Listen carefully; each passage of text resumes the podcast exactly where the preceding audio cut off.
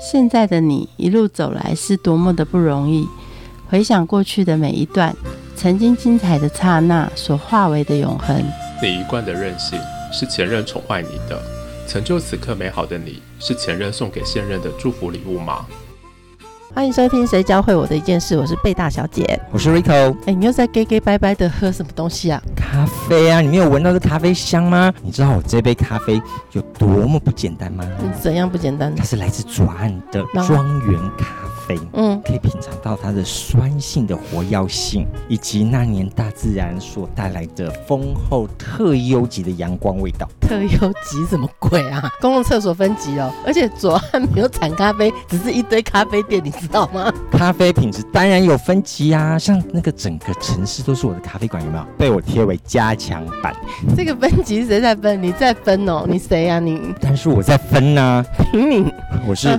Q Grader，听好喽，这是国际认证的哦，比引导师还难考哦。Q Grader 咖啡品质鉴定师的好友 R Grader，专门在评 R 级的咖啡影片。那我们其实呢，要欢迎的不是我这个 R 级的回圈咖啡顾问的负责人雨腾，他真的有 Q Grader，不是 Q Burger 认证哦。大家好，我是回圈咖啡顾问公司的负责人，我叫 Alan，然后目前也是一名 Q Grader，就是咖啡品质鉴定师。帮我来喝喝看，我刚刚那一杯咖啡有没有喝到阳光味？是不是喝咖啡就是要这样？基本上喝咖啡，当然以我们的专业来讲，会有一套严谨的流程。但是咖啡，我还是鼓励大家自己喜欢最重要。好，我们通常拿到一杯咖啡的时候，不管你今天是专业人士或者是一般的消费者，因为咖啡其实也是一种食品嘛。那其实就跟我们在吃饭的时候其实一样。简单来讲就是色香味。先稍微看一下这个咖啡的颜色啊，它是比较比如说带琥珀色。色的吗？还是说它是一个焦糖？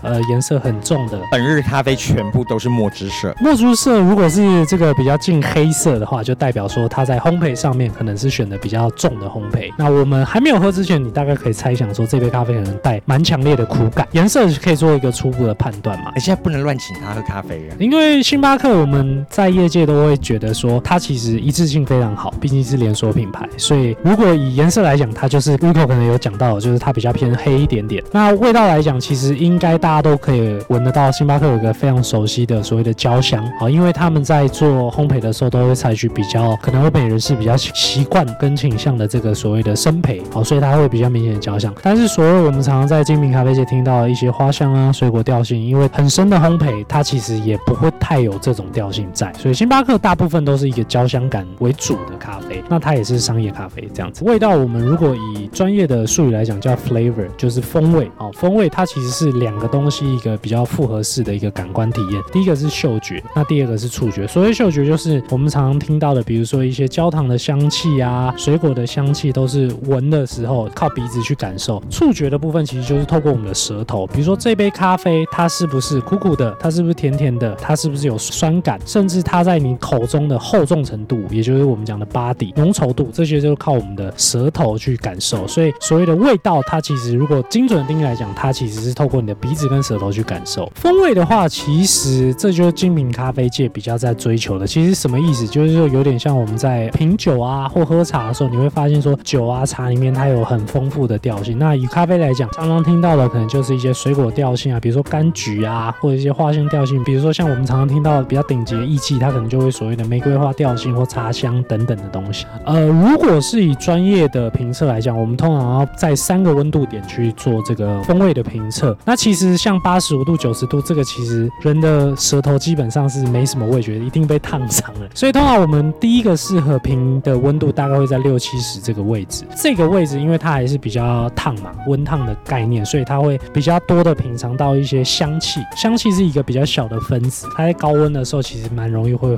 挥发出来。是不是各种不同的温度会有不同的风味啊？对，是这样子。因为人的舌头其实对温度蛮敏感的。那那其实。大家常常听到很烫的咖啡，其实你根本就喝不到什么东西。所以我们比较适合在品尝咖啡，大概有三个温度。第一个大概在六十到七十度这个位置。那通常这个阶段还是偏烫，但是我们可以比较明显的感觉到咖啡中的一些前段的香气，比如说像花香啊、水果调性的这些香气。第二个温度其实就是在中温的部分。那其实我们在这个阶段，其实更多的去品尝它的甜感，还有所谓的厚实度。最后一个就是比较低温的，大家常常可能会听到说咖啡放冷了就可以喝，出它到底好不好。其实它放冷的时候，有一些很明显的酸值或者是瑕疵味就比较容易被放大，所以在低温的时候更容易去发现说这杯咖啡的品质到底是好不好。爱喝冰咖啡的人都喝出冰咖啡要最好的品质。冰咖啡是完全不同的概念，因为刚刚讲人的舌头对于温度其实很敏锐，那其实你冰咖啡已经低于大概嗯五六度这个位置，所有的咖啡你在那个冰的时候，你的舌头是有一点半麻痹的状态，所以很烂的咖啡，很好的咖啡，其实都龙喉林对。有冰就好。大部分的人在接触跟一般的消费者在接触精品咖啡的时候，常常会听到一个东西，就是我觉得这杯咖啡好酸哦。这个其实大部分人都不喜欢。偏拔酸，我其实也没有很喜欢酸，可是那是因为这杯咖啡不够甜。其实每一杯咖啡里面，在适当的烘焙，它都有酸跟甜，只是它的比重到底是怎么拿。难怪咖啡馆都要加那个方糖啦。那当然，加糖也是一种呃早期比较普遍的做法，因为精品咖啡就在讲平常咖啡的原味嘛。那其实咖啡透过我们的烘焙厂，或者说烘豆师的手法，它其实自然会做一些焦糖化转化的过程，所以它本身会有点甜感在，它会带出它的甜感。所以我们所有的烘焙师在做的时候，其实都在找这个酸甜之间的平衡。咖啡本来就是一种水果，所以它天生就是有一点酸。那我们这个酸不是说它很酸或不酸，而是说这个酸的品质好不好。就比如说柠檬酸有柠檬的酸感，有些人是很很涩，吃下去整个人都揪起来那种，就是不好的酸。但有一些是很舒服的，像柠檬汁啊或柠檬茶这种很舒适的酸，这个就是很好的酸的质感、品质的质。还有一种哦，我觉得常常在日本的咖啡馆会看到的一个字叫做醇厚。一看到这个呢，就觉得哇，它好香。醇厚要怎么判断？哦，醇厚其实蛮简单，我们英文叫做 body，纯度嘛，就是一个九字旁那个纯度。那它讲的其实不是一个味道，它讲的是这个咖啡液体在你口中的重量，也就是说这个咖啡液体里面的东西，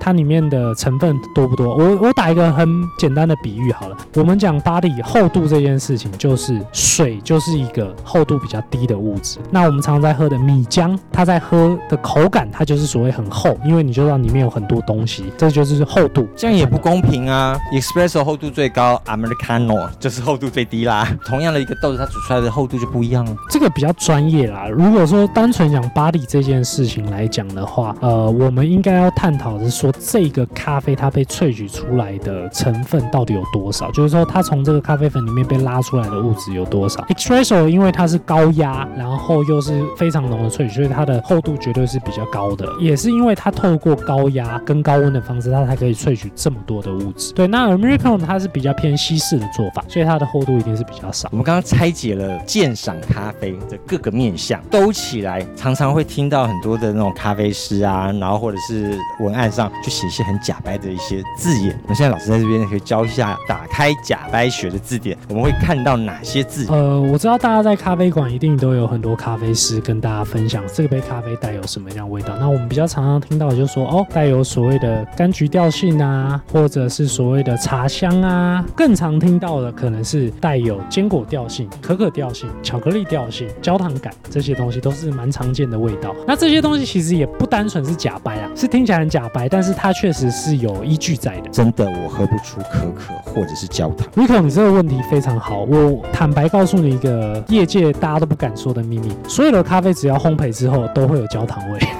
这叫糖不一定有。什么豆子里面的什么甘醇转换成糖？Rico 这个就专业了，因为我们只要咖啡经过烘焙之后，从生豆变成熟豆的过程，就会做出梅纳反应。那梅纳反应比较俗称的讲法就叫皂香反应。然后皂香反应其实就是一个糖转化的过程，所以都会有甜感在。常常听到说这是精品豆啊，这是庄园豆啊，你那个是商业豆啊。妈的，所有的咖啡豆不都是从庄园土地上长出来的吗？哪有什么工业豆或者是商业豆？其实精品豆跟商业豆最主要的区别在于说，精品豆它一定要符合三个很基本的要求。第一个叫做 CQI Q Grader，帮他打分要不在八十分以上，也就是说我们这种有证照的专业人士要去帮他打分，要八十分以上，这是第一个标准。哦，那你礼物收不少哦。当然是可以的话是很好啦，但是 因为通常这种打分基数都是属于盲测的机制，所以其实我们也并不知道到底是收到哪一个庄园的样本，所以其实我们在打分其实都相对还蛮客观。除了八十分以上之外，还有两个标准。第二个标准叫做品质可以追溯，也就是类似生产履历的概念。所以，我们常听到的庄园级咖啡，其实就在讲这个标准。你这个豆子到底是谁生产的，从哪里来的，你应该都要可以追溯。不然，就算我们 Q Grade 帮他打了八十分以上，但我不知道是谁生产的，他也不能被定义为精品咖啡嘛？我怎么知道是谁种？有没有一种可能是古坑咖啡，但古坑真的没有产这么多咖啡，所以就拿别的咖啡来贴上古所以去坑咖啡的名字，去阿里就是卖了山借咖啡，呃，说实话，可能不太方便在这里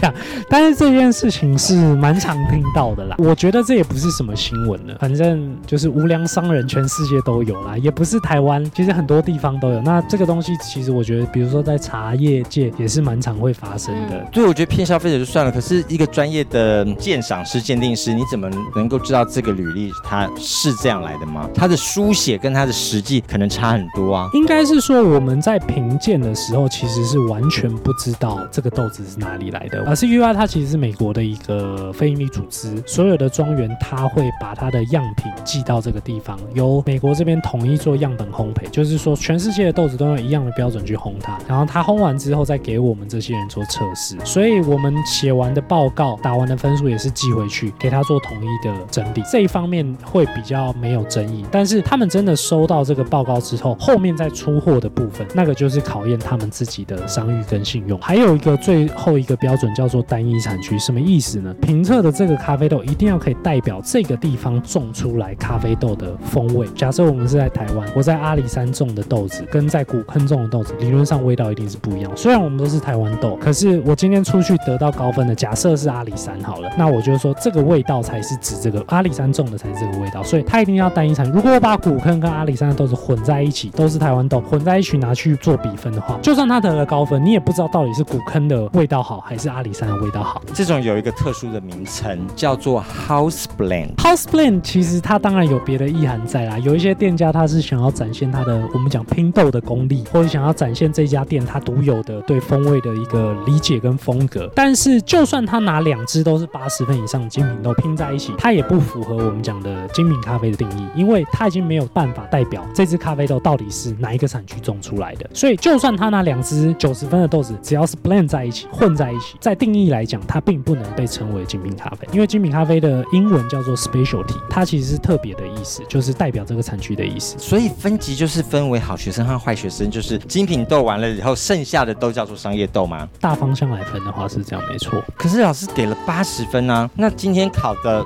七十九分的和考五十九分的差很多、欸，一个及格和一个不及格哎。以 Q Grade 的专业跟角色来讲，应该说我们在评判的时候，如果它是低于八十分，我们就不会继续打分数了，就是我们只会把它归类成非精品豆。但是后面的事就我们就不会去帮他做更细的分。你怕被打？哎、对，生命可贵。其实，如果我们用全世界的数据来看，过去的数据大概以整个世界来说，百分之九十七都是商业豆，那只有百分之三是精品豆。九十七，对，但是这个数据在台湾并不可信，因为在台北，至少在台北，据我知道，应该是百分之三十是精品，百分之七十是商业豆。在台北，台北是一个很特殊的城市，这是一个很值得研究的，因为你把所有的广告拿出来，你会发现庄园和精品豆大于商业豆。应该说台北它其实精品咖啡的所谓的普及率，算是以全世界来讲都是非常高的。我们常常看到那种咖啡包上面会有个日晒啊、水洗啊，日晒和水洗哪个好喝啊？日晒跟水洗其实就是我们在讲的就是咖啡的处理法，那它并没有谁比较好喝的问题，主要是它会有不同的味道。呃，应该说客观来讲，水洗它就是比较干净的味道，它比较需要水资源，所以水洗豆很常这种处理法会出现在水资源相对比较丰富的地方。那日晒呢，它其实就是它的味道会比较多发酵味，也就是它很简单，就是把咖啡放在太阳底下去晒干，然后等它的果皮果肉都干了之后再把它除掉。它像米一样一直滚动吗？对，它是要翻的，因为它这样子才会有均匀干燥的这个状态。日晒比较多的发酵味，水洗基本上它就是比较偏我们讲的咖啡种子的原味，就是比较干净的味道。哦，所以下次点餐的时候，太阳眼睛一甩，我要水洗的。我觉得用一个比较平易近人跟通俗的比喻方法，如果是白菜水洗就是白菜原味，日晒就比较偏泡菜，大概是这个概念。OK，哎，还有一种从猫屁眼拉出来的那种，呃，水洗跟日晒是比较传统的，但是还有非常多不同的处理法，它就是在这两个基底上去做一下。比如说我们常常听到的蜜处理，它其实就介于水洗跟日晒中间，然后后它蜜处也有分不同程度的发酵，有黑蜜、红蜜、黄蜜、白蜜。其实它讲的就是不同程度的发酵。呃，蜜就是蜂蜜的蜜，它其实就是因为我们只要做了发酵，就会有一些甜甜感嘛，所以他们会形容说很像蜜的味道啊，就是甜甜的味道。又被制骗了，对不对？对商业嘛，就是要有一些根本没有蜂蜜。我知道应该是没有蜂蜜，但是我也觉得还是没有喝到甜的感觉。一杯咖啡最后的好坏或成败，其实每一个环节都很重要。处理法是原物料比较上游的一环，但是中间还有烘焙啊，还有你会不会冲煮啊，每一环其实都很重要。所以一杯咖啡的好坏其实是整个产业的共业啦。最后决定在哪？在心情哦。再好的咖啡，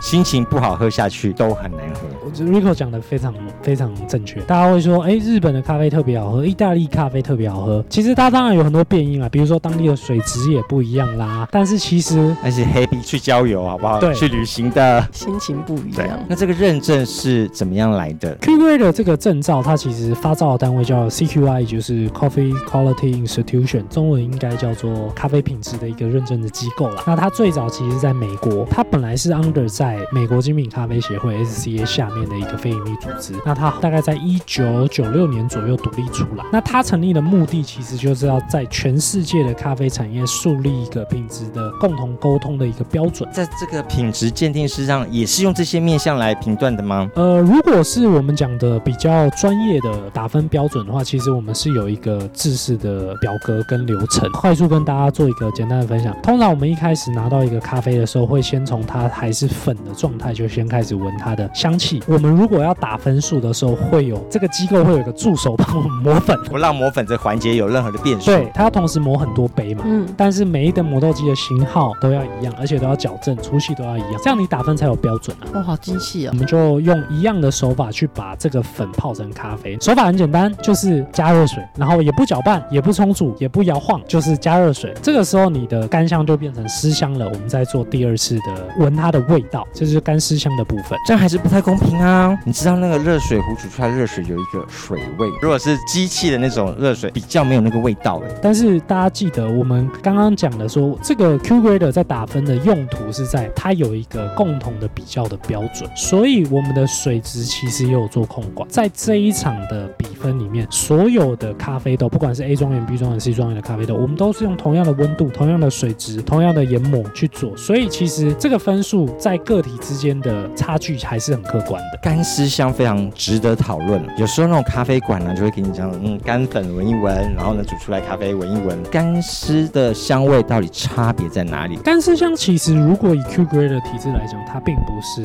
列入计分的一个考验。搞半天不计分不记。分。对，但是为什么这个东西我们还是要做？是因为 Q Grader 它有一个很重要的工作是，它在透过干湿箱的闻的时候，它就可以感觉到里面是不是有一些瑕疵的味道。哦，比如说我们可能过去在做一些瑕疵豆的判断的时候，我在闻干香的时候，我就闻到它有一个仓储的味道，哦，就是有点类似发霉的味道。即使不打分，我大概心里有个底说，也许我等一下可能会喝到不太好的味道。那你心里会有一个初步的一个想法哦。所以干湿香其实虽然不打分，但是也很重要，切入重头戏。终于喝到了，对，终于喝到了。那我们在喝的时候，第一个要喝的其实就是它整体的风味。这杯咖啡到底是带有水果的调性吗？花香的调性？这个味道是不是舒适的？会有一个整个方向主观的这个大风味的一个描述跟感受。先描述是不是制定，并没有办法说啊，我闻到了那个九份藕泥的味道，并没有人这样写过哎。当然，我们在整个咖啡世界里面，因为它毕竟西方的产物啦，它会有一个所谓大家共同沟通的语言，就是我们讲的风味轮哦，它其实就是很多种味道的描述。那我们在做专业培训的时候，就会问说，柑橘的香这个味道到底是什么？其实你的柑橘香跟我的柑橘香可能不一样，对，每一个柑橘是不一样。但是如果是专业人士在沟通的时候，我说有这个香，你也说有这个香，代表我们接收到的味道其实应该是同一件事情。其实，在建立这个语言。如果你刚刚讲的九份的欧银香，其实如果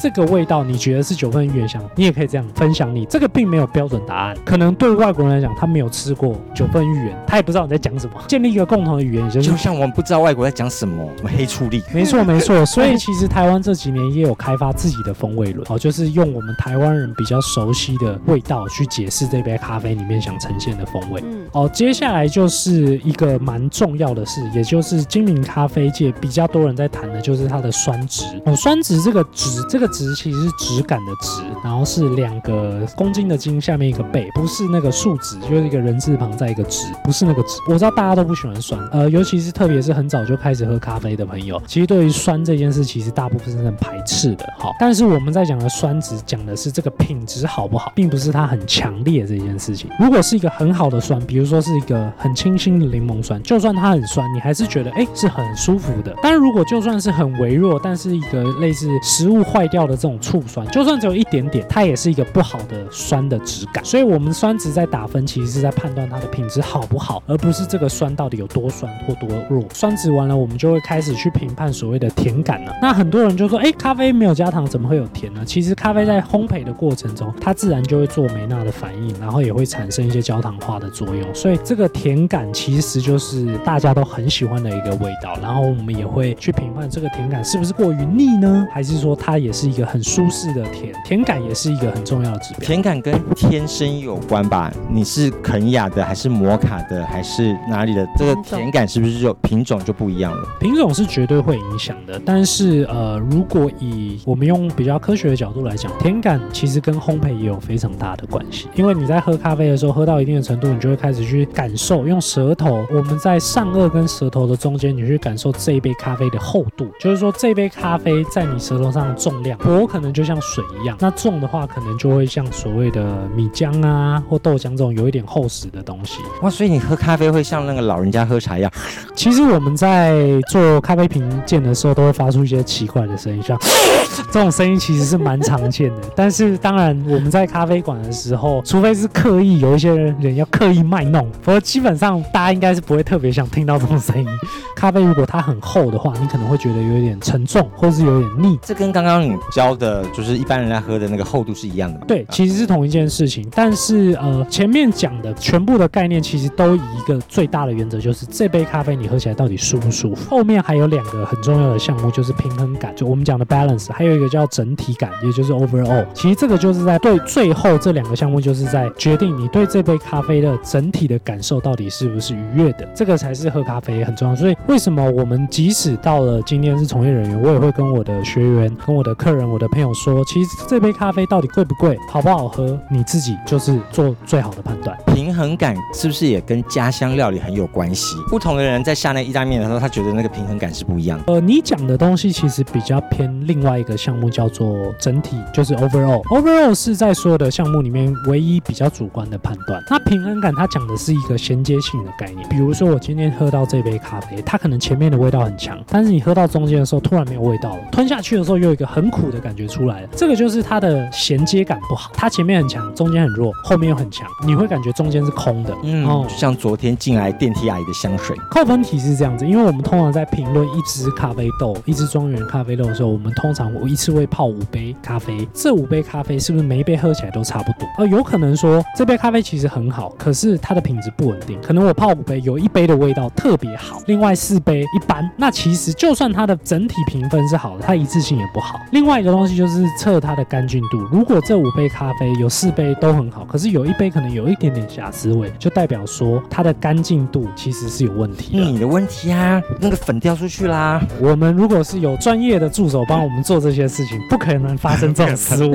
好 好，一致性跟干净度是两个连续的过程，所以我们是先看一致性。我们发现一致性里面有一杯或两杯不一样的话，我们再去测这两杯的干净度是不是出了问题。它是一个双重扣分的标准。味觉还是每个人都不一样，能够接受的不一样。协会怎么样能够保证它发出去的是有它的权威和公平性的？我觉得公平性这件事情，也就是这个机构在成立的时候一直想要做的事情。所以它在所有的测试项目里面，其实都是采取盲测跟匿名的状态。就是说，其实每一个产区它都有自己的风味嘛。那其实以我们的专业训练来讲，其实我大概喝这个支咖啡，就算你不告诉我它是哪里来，我大概也知道可能是从什么国家来的。因为每一个国家、每一个产区有它独特风味，所以它也会避免让自己产区或自己国家能评测自己的咖啡豆，也避免一些这种所谓的护短每年都要测一次吗？多久要评一次？不然这全世界的咖啡早就在一九九零或七零的都评完了。呃，因为咖啡是一个农作物，所以它每年的收成，它的品质都会上上下下，可能更好，也可能更差。那另外一个就是说，每一个庄园，它每每一年它一定会精进，它它可能农业技术会有新的革命啊，会有新的技术嘛，所以它的品质那一年打的分数，逻辑上只能代表那一年的状态，它并不能所谓代表它以后的整个分数。所以每一年它的采收之后，都应该会接受重新的评测，因为这跟商业行为、贸易都会有很大的关系。最后的结果会不会永远好学生就是那上面的庄园的名称动不了？蛮明显的，因为很简单，一个庄园它如果可以在世界的评测上得到蛮好的成绩，代表说它的基础建设，比如说它的品管系统，比如说它当地就特别适合种咖啡，那它一定有一些客观条件是非常优秀的。但是每一年都会有新的庄园进来嘛，所以整个产业一直在进步。当然常胜军是有，但是也不可否认，呃，每一年比如说得分高的也是会一直轮转的。现在台湾有这样的证照有多少人？如果以 Q Grader 的证照来讲的话，我之前看的资料，应该台湾现在持照的应该在五百个人左右。Q Grader 其实可能大家如果有兴趣去 Google 一下，你会听到一个形容词，它叫做最难考的咖啡证照。它难考的原因其实有几个啦，第一个是它的考试项目非常多，它大概有二十到二十二项左右的考试项目。那其实里面就会一些大家可能会觉得没有想象过的考试，比如说它要考所谓的魔鬼水，魔鬼水就是水里面放酸甜咸三种物质，然后你要去分辨这三种水的强弱度，然后混合程度。通常会有酸甜咸三种水，然后第一个阶段是你要分辨这是甜的水、咸的水还是酸的水。第二个阶段就会分甜的强度是甜一、甜二、甜三，你要分辨出来。那最后一个阶段，它会把这三种水混合在一起，然后你要分别写出这一杯水它是混合了什么味道，强度是多少，大概是这样。这台湾人觉得没问题，半糖、七分糖、三分糖，一天都在测。每一家的都不一样啊。呃，那当然还有一些稀奇古怪的东西啦，像比如说我们有在做一些蚊香瓶的测试，其中有一项考试是这个项目，它就是大概给你是三十六种味道，就是类似香水一样的东西。它是一个法国的香水公司特别帮咖啡考试做的一个考试用品。这三十二支香品里面就会有，比如说像一些，比如说柑橘的香气啊，呃，巧克力的香气啊等等的，还有一些所谓的瑕疵味哦，就比如说一些仓储的味道、发霉的味道。每我们在考试的时候，就是要闻这个味道，然后写出这个代表的是什么味道。它比较像是一个对应组，就是说你要做一个连连看的概念在里面。这听起来很难准备，你要去买那个三十二个香水，然后在家里先试闻吗？所谓的 Q Grader 为什么大家都觉得蛮难考的？是因为其实它当时设计的就不是给咖啡小白去上的证照，甚至这个证照班根本就没有所谓的学科。我们在这个考试里面，或者在这整个 Q Grader 的准备里面，其实都只是在练习考试的模式跟方法。进去的学员大部分都是已经在业界从业一段时间，甚至非常资深的前辈。那你怎么准备的？没什么准备就去了，就觉得很 差，因为我的同学都是咖啡界鼎鼎有名的大前辈哈，所以就是跟他们一起准备这个考试，我觉得还给自己蛮大的压力，但是我觉得也很兴奋呢。碰到两杯非常相近，或是你很难判断的时候怎么办？这个事情经常发生，因为我们准备考试的时候，那一周大概平均会喝到五百到八百杯的咖啡，所以其实有时候味觉会有点麻痹嘛。所以你刚刚讲的会分不出来是很常见的事。这时候你只能做一件事，就是深呼吸，好让时间带走一切，然后相信自己，就只能这样。这个证照一考一劳永逸了吧？反正那么难，当然不是啊，如果是这样的话，就天下太平了。我们这个证照规定大概三年要重新再复考一次。那为什么呢？因为它要确定你的舌头跟你的大脑，还有你的评分标准依然是当时通过考试的状态。因为这件事情会影响到我们是帮咖啡豆打分数的人，那这个东西会影响到很多事情，比如说今年咖啡收成的价钱在哪里，比如说今年这个农民根据你的打分数，他的收入会是多少，因为你帮他打分了嘛。所以这件事情其实是被严格跟严谨的对待的，所以三年要复考一次，我觉得是非常合理的。大部分我们在考试期间都会蛮害怕身体有一些异常，那甚至也有一些人他知道要复考或者是准备要去考试的时候，他在某一段时间都会特别调整自己的作息跟饮食。这么难考，凭一包咖啡可以拿到多少钱？这个问题其实很多时候都是没有钱的。做这干嘛？那请问这个证照教会你什么？其实我在考这个证照之前，我们公司就是一间咖啡公司嘛。那我们有自己的烘豆厂，也有卖自己的设备，所以咖啡虽然自己是很喜欢，可是更多时候它对我来讲其实就是一个商业跟谋生的一个工具跟手段。可是自从考了 Q&A 的这个证照之后，我们更容易去了解说农民他们的整个生产的环境跟整个生计啊，他们的来源大概是怎么样。所以以后面对咖啡的时候，其实我们会用一个更神圣跟严谨的态度去面对它。其实咖啡有时候后会是一个社交的道具，你会看到贵妇点了一个咖啡，其实他都在聊天，他没有在喝咖啡。针对这些评鉴师的时候，他会其实是很严谨的态度来看这一杯个咖啡的生成。那这个严谨的态度会运用在你生活层面上面吗？我个人是这样啦，我觉得面对工作的时候，其实我还是蛮严谨，因为工作其实不是你一个人的事情，你有你的同事，你有你的股东啊，你有你的客户，其实你做的工作是要对他们负责，也要对他们交代。所以面对工作，基基本上我还算是蛮严谨。但是我个人的个性其实也是比较随意跟随性的一个人，因为我们是做咖啡，其实咖啡本来就应该，就算你对品质的要求是很严谨，可是喝咖啡本来就应该是一个轻松跟随性的事情。所以我觉得在大家跟客户沟通啊，跟同事相处的时候，其实觉得轻松愉快是我们在很要求的一件事，那也是符合我们公司的一个精神，就是我们希望大家都有一个很愉快的工作环境跟品质。谢节目的最后，一起来抽听 Ice Pepper 所带来的心如止水。我们下周见，拜拜！记得喝杯咖啡再工作吧。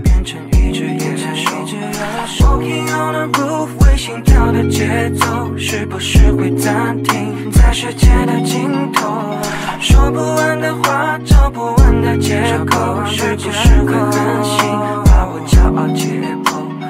爱着谁的他，能否将你接受？是不是被伤病，拜托那些？Talking to the moon，放不下的理由，是不是会担心变成一只野兽？Walking on the roof，为心跳的节。